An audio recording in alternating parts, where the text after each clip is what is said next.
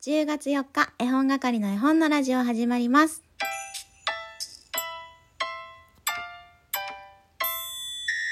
こんにちは、絵本係のまこです。この番組は絵本つながる言葉、命をテーマに活動している絵本係が絵本の話をしたり、絵本じゃない話をしたりする12分間です。今日も最後までお付き合いよろしくお願いいたします。それではまずはじめにいただきましたギフトご紹介させていただきます。雪の木のゆきちゃんからコーヒー人をいただきました。羊雲さんから元気の玉いただきました。マーブルトムさんから美味しい棒と元気の玉いただきました。ワーママ絵本講師マヨさんから美味しい棒。それからコーヒー人、さらにもう一つコーヒー人をいただきました。そして、美味しい棒3本、カニカママさんからいただきました。そして、トイペちゃんからは、絵本係文庫楽しみ。いつかいつか出会えることを祈ってます。頑張れまこちと、焼きそばパン3個とコーヒー人をいただいております。ありがとうございます。絵本係文庫についてはですね、お便りもいただいてますのでご紹介していこうと思います。えーと、あ、そうそうそうそう。氷結レモンさんからです。美味しい棒1本といただきました。絵本係文庫マップってあるんですか？あったら見たいです。といただきました。絵本係文庫マップとまでは言えないですけれども、ホームページの方に今まで送らせていただいた都道府県とお店の名前を一覧でアップしてありますので、もしよければそちらご覧ください。えーホームページに飛んでいただくと、スマホだと三つ葉が左上にあるかな？押してもらうと絵本係文庫っていうのが出てくるのでそこをクリックしていただくとバーッと出てきます。バーッとといってもね、まだ10冊前後しかないんですけれども、また見てください。もう一つお便り紹介していこうと思います。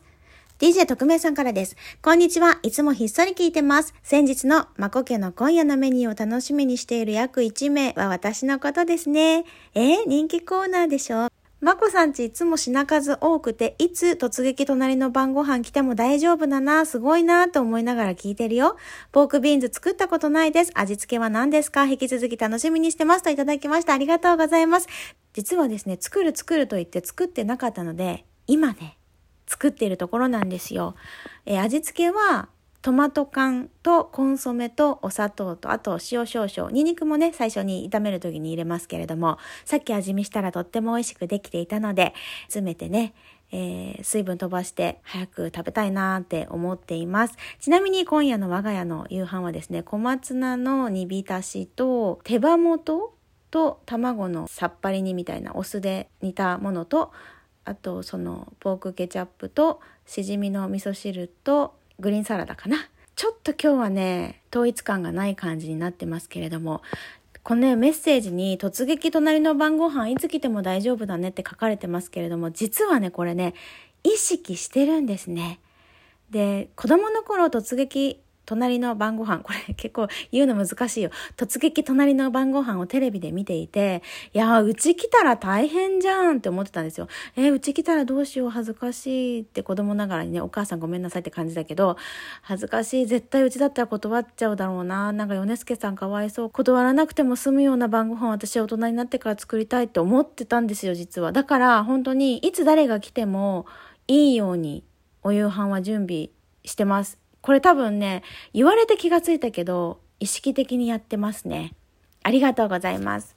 それでは今日月曜日なんですけれども、絵本探偵のコーナーと、今日は4日で詩を作ろうのコーナー復活させていきますよ。まずはじめは絵本探偵のコーナーからです。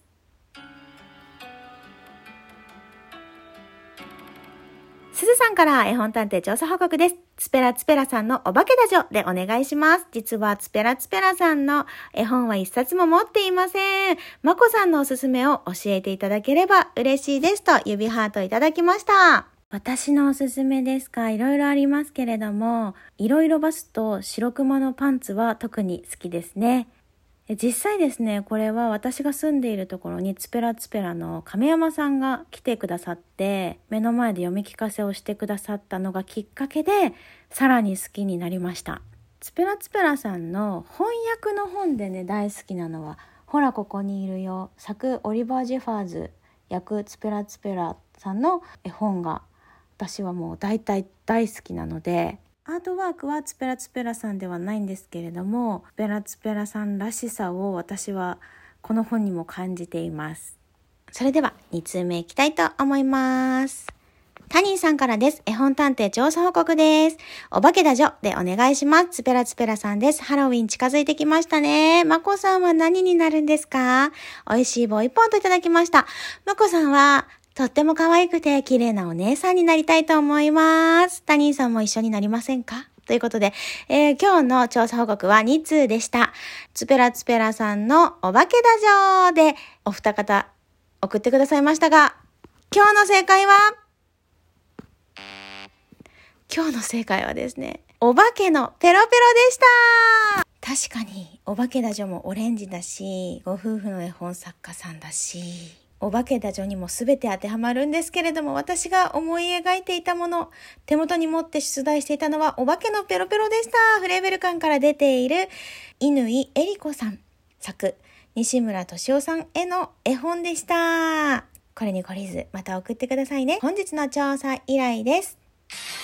ヒント1、寒くなると食べたくなるものの絵本です。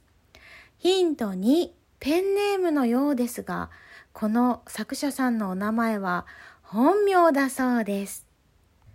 ヒント3、ちなみにその食べ物は私が住む地域ではお味噌をつけて食べます。以上3つのヒントをもとに1冊の絵本を導き出してまたお便りから送ってください。それでは詩のコーナー行きたいと思うんですけれども時間がなくなってきてしまいましたので第1部はこの辺りにしたいと思います。えー、お便りねちょっとまだいただいているのでそちらを読んで終わりにしようかなと思います。おとんだよさんからお便り初めていただきました。初めてお便りします。ライブのことですね、大変楽しかったのでよろしければ定期開催をお願いいたします。といただきました。わかんない。最後の聞いてもわかんないとおっしゃってます。え、これはですね、私土曜日にオノマトペクイズをライブで1時間やらせていただきました。私自身もとても楽しかったのでね、こうやって定期でやってくださいなんて言われちゃうと調子乗っちゃいます。また皆さんとね、一緒に楽しみたいなと思ってます。おとんだよは、確か、最高の朝ごはんを考えようの時もご飯のライブ定期でやってって言ってくださったのでいろいろ定期が増えて私嬉しいです。おとんだよさん。この一通を皮切りにまたお便りいただけたら嬉しいです。そしてそして絵本係文庫長崎の2冊目をご紹介いただいた花田さんからもお便りいただいてますよ。花田さん、先日はお邪魔しました。絵本係文庫の件お世話になりました。と、長崎県大村市の絵本係文庫同じ市内というだけでなく同じ町内ですね。徒歩での移動が可能な距離で偶然が過ぎて笑ってしまいました。えー、歩いて行ける距離なんですね。私は近々はしごしに行きますね。えー、嬉しい。そして、ちなみに中間地点あたりに女優の中里依紗ちゃんのご両親が営まれているお店もあります。えー、空港からもめちゃくちゃアクセスしやすい場所なので、コロナ禍が明けたらまこさんもぜひ、絵本係文庫のますますの飛躍をお祈りしていますとコーヒー微糖といただきました。えー、私、中里依紗ちゃん大好きなんですよ。今日もね、YouTube 見ていました。私は痩せていた頃、中里依紗に似ていると言われていたので、中里依紗ちゃんのお店もぜひ行きたいと思います。中里依紗ちゃんのお店に行くまでに痩せて行ったら、あれ？